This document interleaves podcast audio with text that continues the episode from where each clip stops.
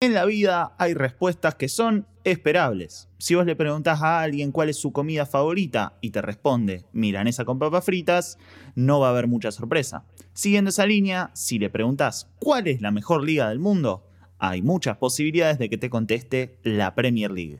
El tema de las milanesas hoy no nos compete, pero sí trataremos de entender por qué nos gusta tanto la liga inglesa. ¿Son las figuras? ¿Son los relatos del bambino Pons? ¿Fue el desembarco tempranero de los jeques? Todo eso y mucho más en este episodio de Fútbol Icoso dedicado a la Premier League. Auspician este programa Sindicato Luz y Fuerza de Rosario, un gremio solidario, Brújula Coworking, tu lugar en el centro de la ciudad, y Loyal Fútbol 5, jugamos limpio.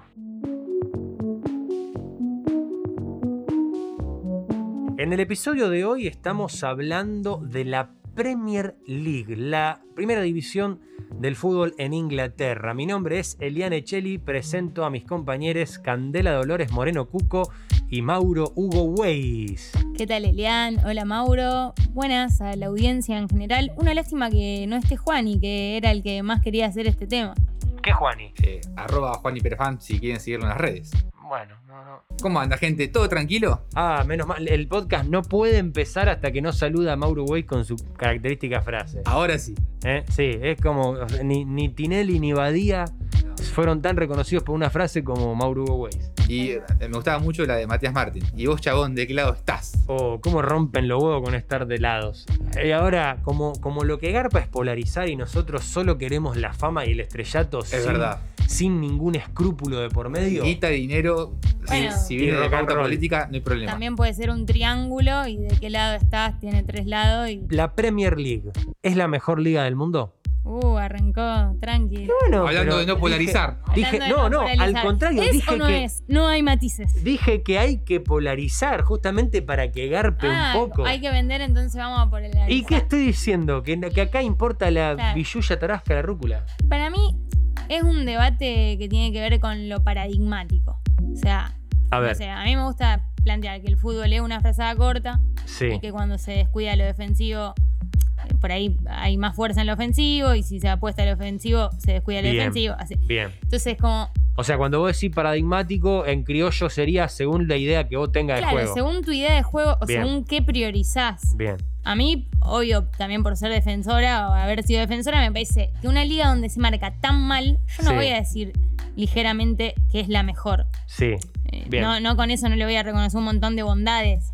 Y, y tampoco voy a decir que una liga donde se marque bien es la mejor porque se, se marca bien si no patean el arco. Pero yo no me apresuro a decir, sí, es la mejor porque hay un montón de goles y juegan unos cracks y mueve guite, qué sé yo. La, la opinión de Mauro Weiss. Eh, es la liga más entretenida. Porque también, Bien. sí, no, no podemos guiarnos solamente porque se hacen muchos goles, porque si no sería la mexicana, si se quiere, que no marca Mm, nadie. sí. Claro, claro, claro. Pero tampoco es entretenido ver eso. Pero es la liga eh, donde hay un orden táctico que se puede ver, que está ahí muy, muy a, a la vista, donde juegan cracks que individualmente y eh, a nivel colectivo marcan una diferencia y te dan ganas de verlo. Sí, la liga que más ganas te das de verla. Yo creo que yo creo que como espectador para mí sí es la mejor liga. O sea, como entretenimiento me parece la mejor. A mí, particularmente, por, por varios factores. Primero que nada, porque por la cantidad de situaciones de, de peligro que hay, yo no coincido en que se marque tan mal, lo digo habiendo mirado mucha Premier League, porque realmente me gusta la dinámica. Eh, y después como espectáculo tiene todo. No ves una cancha que esté fea.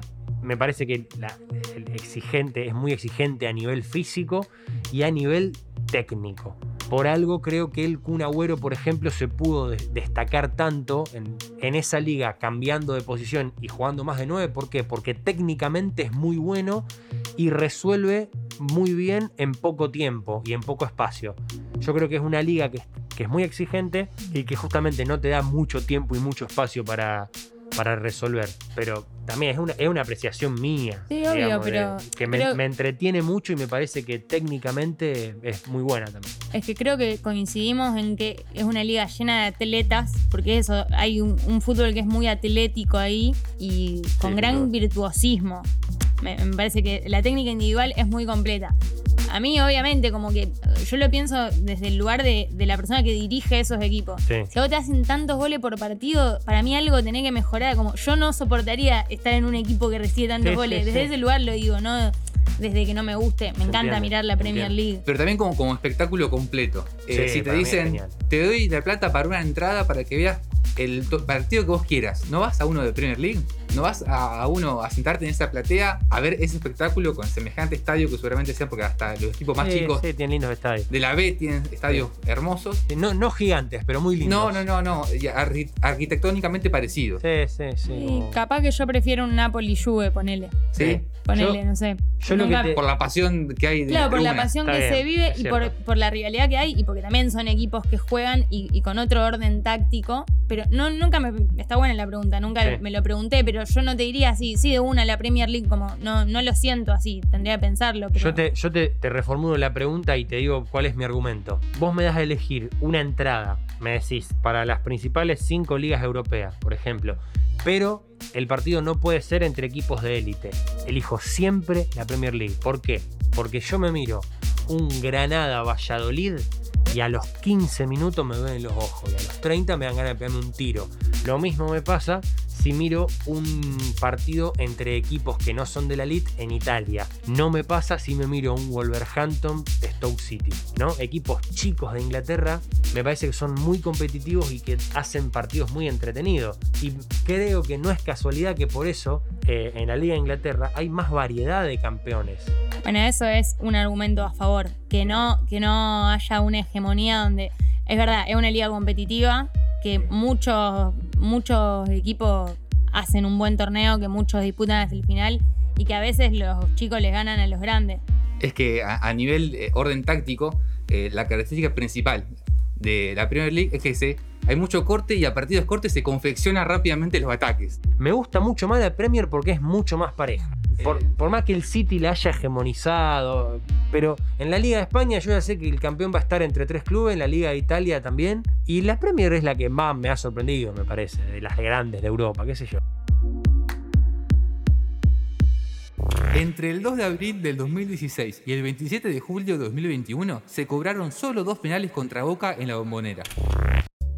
No es ninguna novedad que en el último tiempo la palabra algoritmo se repite bastante. Es cierto que la vinculación inmediata del término surge con las redes sociales, cómo lograr mejores resultados, cuál es el momento indicado para subir una publicación, etc. Distintas estrategias que tienen un objetivo claro, disminuir el margen de error. Ustedes se estarán preguntando, ¿qué tiene que ver esto con la Premier League? Bueno, cálmese, ya estamos yendo. Esta es la historia del Brentford Football Club, un equipo que después de 74 años regresó a la primera división del fútbol inglés. Ubicado al oeste de lo que se conoce como Gran Londres, esta institución vivió siempre bajo la sombra de los clubes más reconocidos como Chelsea, Arsenal, Tottenham y Fulham, entre otros. Para hacerse una idea, Brentford comenzó la temporada 2013-2014 jugando en la tercera categoría, hasta que apareció un señor llamado Matthew Benham. Benham, que no tiene nada que ver con el panóptico, se hizo millonario a través de las apuestas. Se trata de un genio por dos motivos. Primero, por ganarle al juego. Y segundo, porque no descubrieron su método y lo llevaron al cuarto oscuro del casino para que se vaya a pensar al rincón. Arrancó siendo sponsor del Brentford con su casa de apuestas y en el 2012 compró el club. En 2014 ascendió a la segunda división y tras estar muy cerca de lograrlo en 2020, en la última temporada consiguió subir a la Premier League para el campeonato 2021-2022. Y acá, atención comunicadores sociales, apaguen la radio porque se vienen las matemáticas. Para obtener esos resultados, Benham desterró el trabajo de los scouts de campo y empezó a contratar jugadores en base a las estadísticas y a los algoritmos con los que generó su fortuna. Tiene una premisa básica, comprar cuando las acciones están bajas y vender cuando están altas. No importa el momento o torneo que se esté jugando. Uno de los grandes aciertos del club fue el francés Maupay, el cual compraron desde Niza por menos de 2 millones de euros y vendieron casi en 20 millones al Brighton. Rasmus Ankersen, el director deportivo del club, explica esta filosofía. Si le preguntabas a la gente en Francia, te hablaban de un jugador demasiado agresivo, enojado. Se trata de entender qué problemas puedes arreglar y cuáles no. Si los jugadores ya estuvieran desarrollados, Brentford no podría comprarlos. Traemos talento sin pulir. A principio de la temporada se hace un cálculo basado en una ecuación matemática secreta que decide en qué posición debería acabar el equipo. Si no se cumple, entienden en Brentford, es porque falló el factor humano y hay que reemplazarlo, ya sea el entrenador, los jugadores o el combo completo, papas y gaseosa. Esta característica redondea un equipo que tiene en su plantel solo tres jugadores mayores de 30 años y uno es el arquero suplente. De los creadores de Ponete un filtro, así lo ve más gente, acabamos de conocer la historia de Brentford, un club apodado Las Abejas, que tras 74 años se podrá codear en las mieles de la Premier League.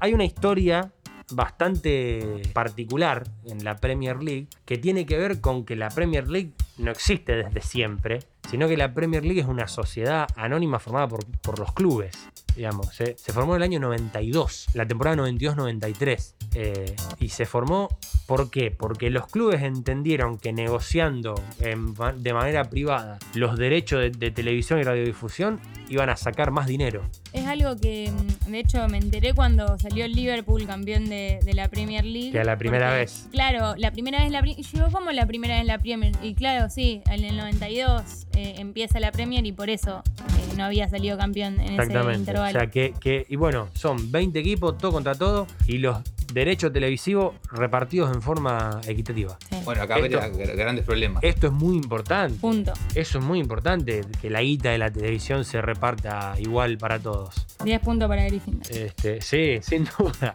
Eh, y, y después también implicó una, una cuestión polémica. ¿Por qué? Porque desplazaron a la FA, o sea, la Football Association, tenía un campeonato de primera división, se le van los clubes más importantes, forman esta liga.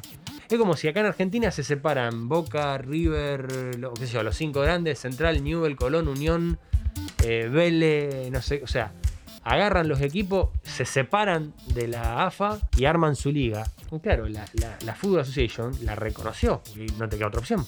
Eh, entonces pasó a ser la primera división de Inglaterra, la Premier League, y lo que antes era la primera división de Inglaterra, ahora es la B. Y en su momento la Premier League tenía patrocinador. En su Sí, momento fue la Bar. Barclays. Berkeley. sí, eh, tu pronunciación que es mucho mejor que la Ber- mía. Berkeley. Ah, era la Apple Line nada sí, más. sí. Eh, que después lo, lo tuvieron que sacar para mantener una imagen más limpia, si se quiere, de la sí. Premier League y quedó solamente Premier League. Sí, exactamente. Acá todavía sigue estando las publicidades, ¿no? Y ve con no sé cuánto. Y ve como, pum, pum. Claro, ahí está, mirá. Sí, acá todos los torneos tienen un nombre. Bueno, en España también, en muchos lugares los torneos tienen nombre. de- Hasta de los estadios. marca. Sí. Y los clubes creo que hacen la diferencia, primero por cantidad de socios y segundo en los sponsoreos privados de los clubes, ¿no? Digamos, por- porque la guita de la televisión se reparte. Entonces ahí, no, pero ahí está bueno, ¿por qué? Claro. Porque el socio cobra, cobra valor, digamos, mientras más hinchas tenés, más socios tenés, más posibilidad de tener de ser un club más grande y más competitivo. Claro, porque arrancan todos de un- de una misma base y después tenés que pelearte vos para ver individualmente por qué equipo. Sí, sí, sí. Y Después, obviamente, que hay historia y, y un auspiciante va a ir a ponerle plata antes al Liverpool que al Leicester. Sí, obvio. Cuestiones históricas. Y que también las cuestiones de la sociedad anónima no son específicas de la Premier. Para nada. Porque hay en toda Europa e incluso lo han querido traer acá a América. En Inglaterra, a los seguidores de un club les dicen fans, un término que acá se traduciría como aficionados. Si bien para nosotros esa palabra se queda medio corta al lado del tradicional hincha, para el fútbol inglés el término es adecuado y de hecho esos fans en muchos casos tienen un alto compromiso con la vida de los clubes y no les tiembla el pulso a la hora de mostrar su disconformidad. A principios del 2021, los seis clubes más importantes de la Premier firmaron como miembros fundadores el acta de creación de la Superliga Europea. A los hinchas no les gustó y lo hicieron notar. Se manifestaron en las afueras de los estadios y el resultado fue inmediato. 48 horas después de anunciar su creación, los clubes ingleses se bajaban de la Superliga Europea, pidiendo perdón por las molestias ocasionadas a sus simpatizantes. El fútbol es de los fans, no de ustedes. fue el lema de los manifestantes. Pero esta forma de involucrarse no es una novedad entre los equipos ingleses. En el año 2005, el United fue comprado por el millonario estadounidense Malcolm Glazer, algo que un grupo de hinchas consideró venderle el alma al diablo. Glazer era un empresario dedicado a los negocios inmobiliarios y probablemente haya tenido menos fútbol que utilísima, pero contaba con una importante billetera y con Sir Alex Ferguson al frente del equipo, lo que le daba una gran tranquilidad. La transacción en cuestión y la política del nuevo dueño de aumentar el costo de las entradas fue repudiado por un grupo de hinchas que las criticó como elitistas y dejó de sentirse parte de la institución. Estos fans comenzaron a organizar reuniones de protesta. El grupo recibió el apodo de los Red Rebels, o sea, los rebeldes rojos, para los que no saben inglés. Después de una serie de encuentros, decidieron fundar un nuevo club, uno que conserve los valores perdidos por su antigua institución. El 14 de julio del 2005 nació el Football Club United of Manchester. Se eligió una camiseta roja y se estableció una organización cooperativa. El club sería de los hinchas. El United of Manchester comenzó a jugar en la décima división del fútbol inglés y ascendió tres categorías en tres años hasta llegar a la séptima división en la cual hoy se encuentra. La identificación en oposición al Manchester United fue tal que los cánticos de los fans de los partidos coreaban: Glazer, donde quieras que estés, compraste Old Trafford, pero a mí no me compras. Yo firmé que esto no se vendía y lo dije en serio. No me puedes comprar, cretino codicioso. Además, en las banderas que llevaban a la cancha bromeaban con la frase conozca a los dueños, con flechas que señalaban a los fans de la tribuna. Si bien el Manchester United de Glazer ganó tres Premiers y una Champions, la semilla de los rebeldes rojos siguió germinando y trabajando en el nuevo club. Y en lo que respecta a los de Old Trafford, en mayo del 2021, en medio de una pandemia, un grupo de fans del Manchester United invadió el estadio en la previa de un partido contra el Liverpool, pidiendo que la familia Glazer se haga a un lado del manejo del club, ya que consideraban que la gestión es una vergüenza. Al fin y al cabo, ya se trate de los clubes gigantes o los más humildes, el fútbol siempre debe ser de los hinchas.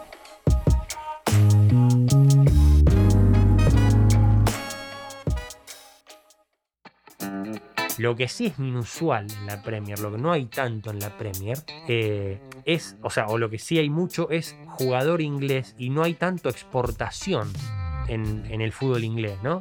Como que el inglés juega en Inglaterra. Nunca conocí a un jugador inglés eh, atractivo de ver en la cancha. Y no me digan David Beckham, que para mí es la imagen del marketing más grande de la historia. Un jugador que no fue más que Tony Cross ni en pedo. Pasa que es atractivo de ver en cualquier lado. Y sí, pero en la No en la cancha. cancha Sí, sí, sí, sí. particular. No, y bueno, le- por ejemplo, Michael Owen, cuando se lo llevan del Mm. Newcastle, que era una joya, se lo llevan al Real Madrid y vuelve rápidamente. Sí, sí, no, no funcionó afuera. Son pocos los casos de jugadores ingleses que se han ido afuera y les ha ido. Sí, como eso, sí, es una liga inglesa llena de ingleses. Y bueno, como dijo Horacio Guaraní, si no toman mate, no me interesa el fútbol de ahí.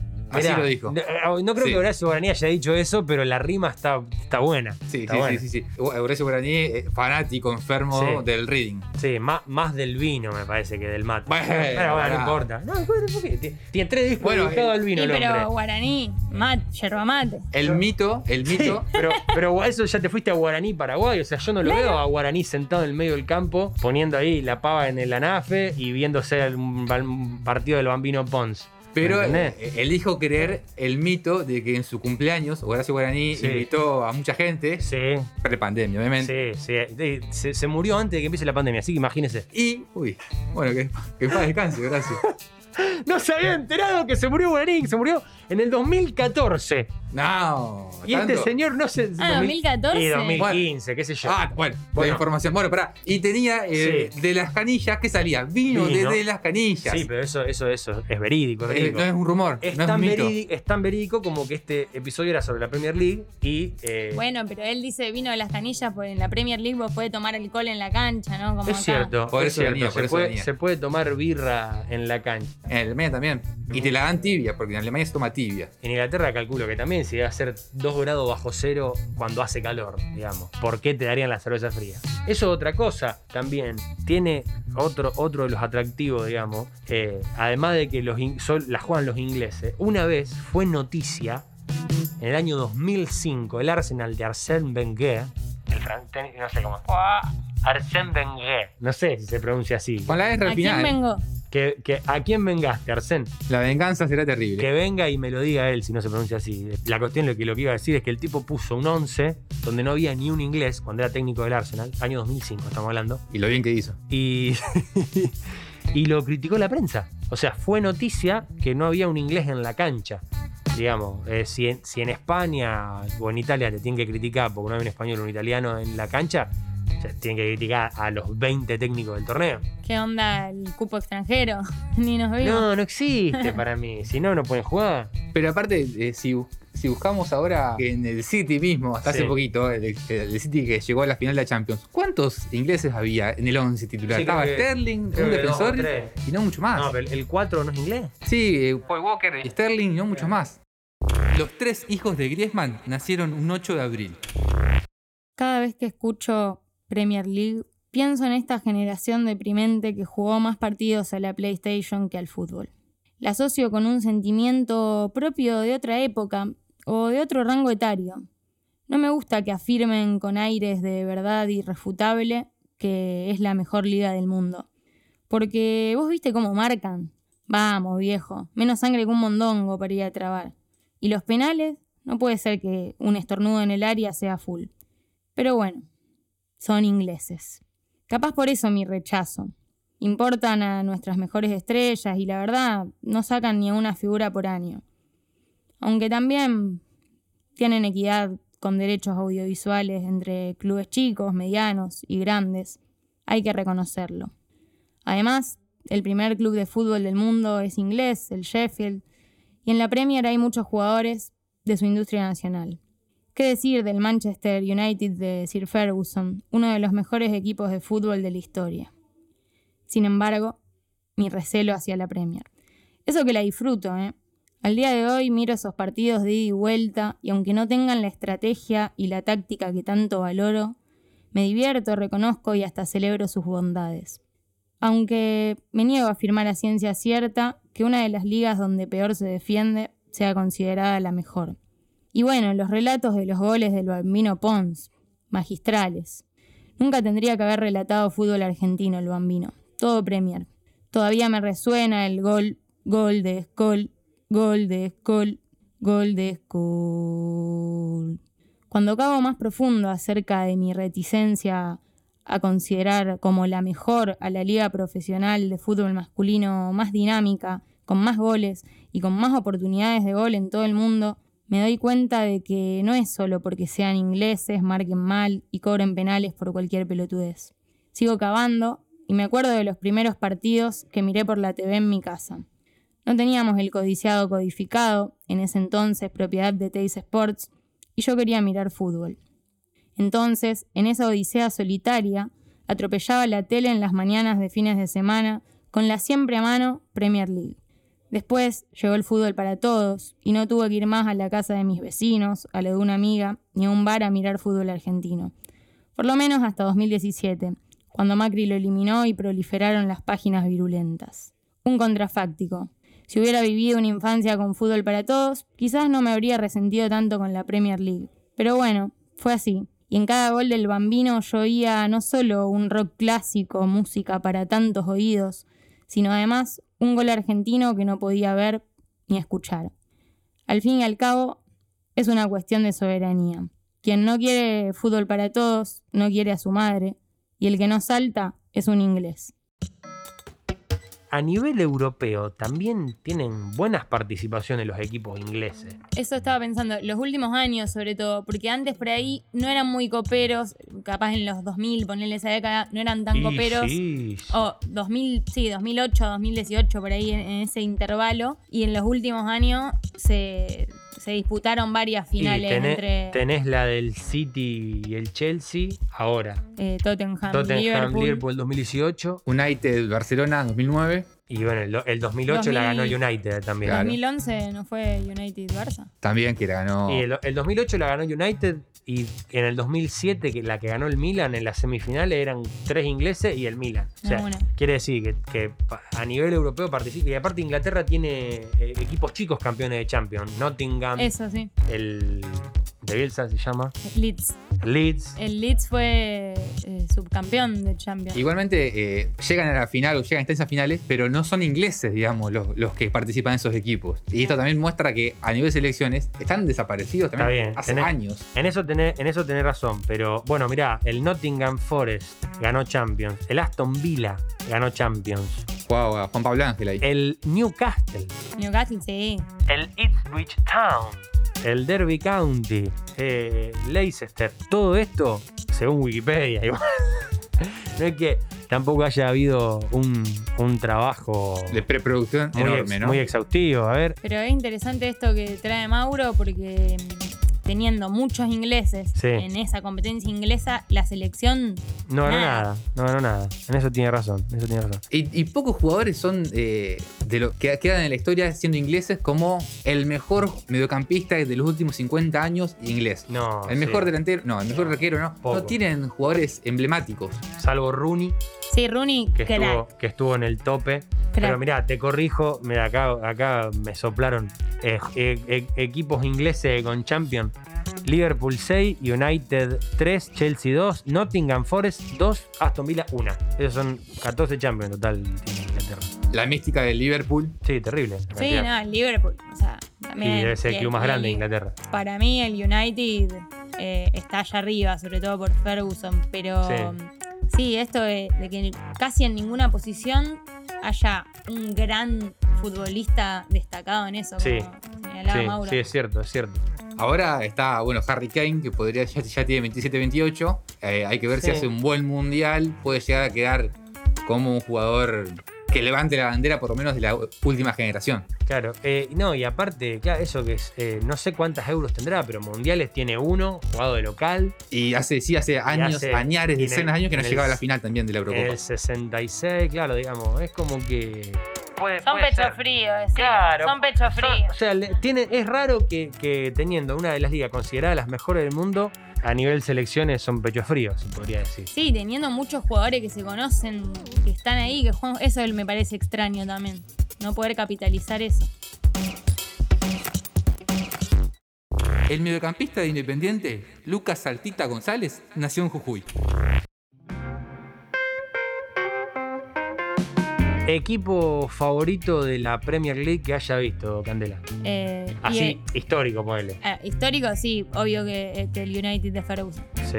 Mauro, ¿tenés Creo que nuestra generación tiene eh, un gran apego al Arsenal de Henry. Uy, muy bueno, muy mucha bueno. gente, mucha gente Sí. más o menos a nuestra edad. Highbury, Sí. eh, estadio mítico del Arsenal, con Robert Pires, Lumber, Gilberto, Gilberto Silva, la Perla Reyes. eh, Y- ese equipo. Hoy, hoy no le el- tengo ningún amor a ningún club. El holandés, el No, yo ¿cómo se llama? Bergkamp, Bergkamp. Dennis Bergkamp. Sí, Un fenómeno. sí, sí. sí. Bueno, pero mucha gente también tiene mucho apego eh, por el Chelsea, por la época de Drogba. Entre ellos, el Topo Gómez, nuestro, nuestro editor. Tenía. eh, El, el topo Tiene- ya no, no quiere más el Chelsea. tiene, pará, y mi amigo el Ferra es fanático del Chelsea, hincha por el Chelsea. Mi amiga Katy Venecia también se celebró. El, Ah, va, va a hablar el Topo al, habla al país. Voy, voy a, voy El topo. esto.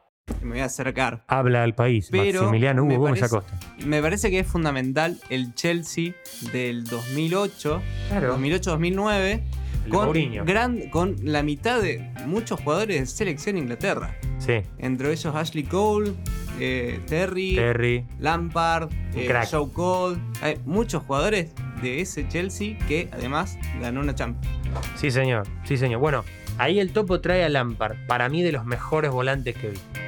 Eh, bueno. yo- y bueno, eh, ahí está. Inglaterra, Ojo se- con Gerrard. eso te iba a decir, se destacó por tener muy buenos volantes mixtos, de, de llegada al gol y de, de gran pegada de afuera, exactamente, gran pegada de afuera, y de también muy buenos posicionalmente en, en el medio campo, digamos. Lampard, Gerard, Beckham, me parece que... Sí, los mundiales de 2006, 2010 tenían planteles interesantes en Sí, Inglaterra. sí, yo, yo me pongo de pie con Lampard, ¿eh? la verdad que me parece un crack. Sí, yo creo que tiene muchas cositas de Neri Domínguez. Eh, Puede, puede ser. Sí, un par. sí. Puede ser. Eh, y me parece que, que ya habiendo comparado a Lampard con Neri Domínguez, quiere decir que nos tenemos que volver a dedicar a lo nuestro. Ya está. Ya pasó la Premier League por hoy.